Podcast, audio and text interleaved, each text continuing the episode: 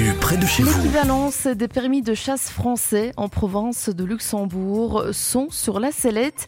Les autorités wallonnes envisagent d'y mettre fin. Le permis de chasse français étant réputé comme plus accessible depuis sa révision en 2014. C'est ce que rapporte Sudinfo. Chaque année, sur les 950 à 1000 permis de chasse délivrés par l'administration wallonne, plus d'un tiers le sont sur base d'un permis français. L'examen du permis wallon est jugé plus difficile. En France, par exemple, l'adresse au tir n'est pas contrôlée, une situation que Willy Borsu juge embarrassante. C'est pourquoi les autorités wallonnes ont décidé d'abandonner l'équivalence franco-belge et l'ensemble des partenaires du Benelux se joignent à la manœuvre. Une adaptation des règles régionales est aussi sur la table. Un projet de modification de l'arrêté du gouvernement euh, relatif aux permis et licences de chasse devrait être déposé au gouvernement dès la semaine prochaine. 不深的。Et puis, pour la première fois, un dossier sur une procédure d'action en cessation contre un propriétaire d'immeuble inoccupé était à l'ordre du jour hier soir lors du conseil communal de Namur. Une action en cessation contre un propriétaire d'immeuble inoccupé, c'est une procédure juridique qui contraint un propriétaire à faire cesser la vacance immobilière de son bien.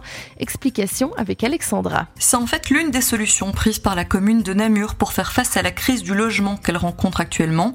La commune a recours à ce type de procédure lorsqu'elle n'a pas réussi à mettre un terme à la vacance prolongée d'un bien via la taxe communale annuelle sur les immeubles inoccupés. Cette mesure judiciaire s'inscrit dans l'un des quatre projets mis en place par la commune pour pallier la crise du logement, la création ou la captation de 250 logements gérés par un organisme public, le développement du projet Housing First, il propose un accès au logement aux personnes sans abri les plus fragiles, la création d'une maison du logement et l'accentuation de la lutte contre les logements inoccupés c'est donc dans ce dernier projet que rentre cette procédure d'action en cessation. C'est la dernière mesure à laquelle recourt la commune. Avant cela, il est proposé au propriétaire de remettre son bien en location, de le vendre ou de faire assurer sa gestion par un opérateur public ou privé.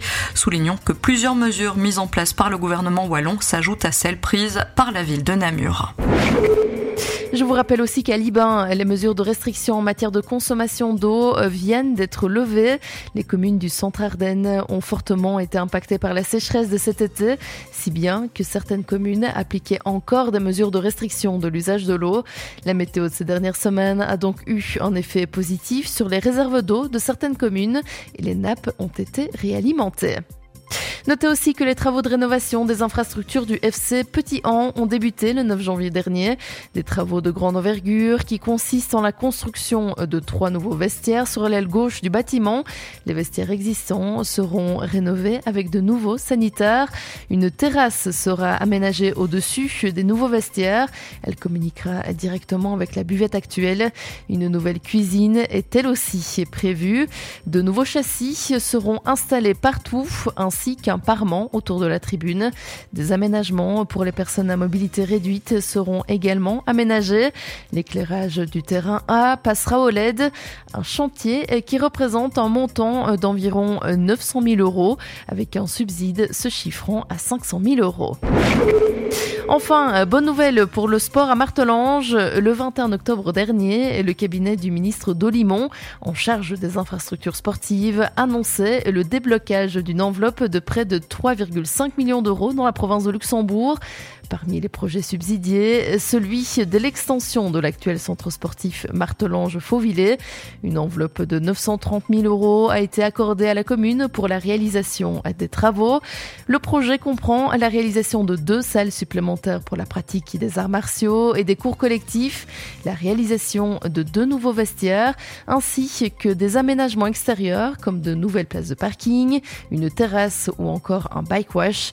Les travaux devraient être terminés pour le premier semestre 2024.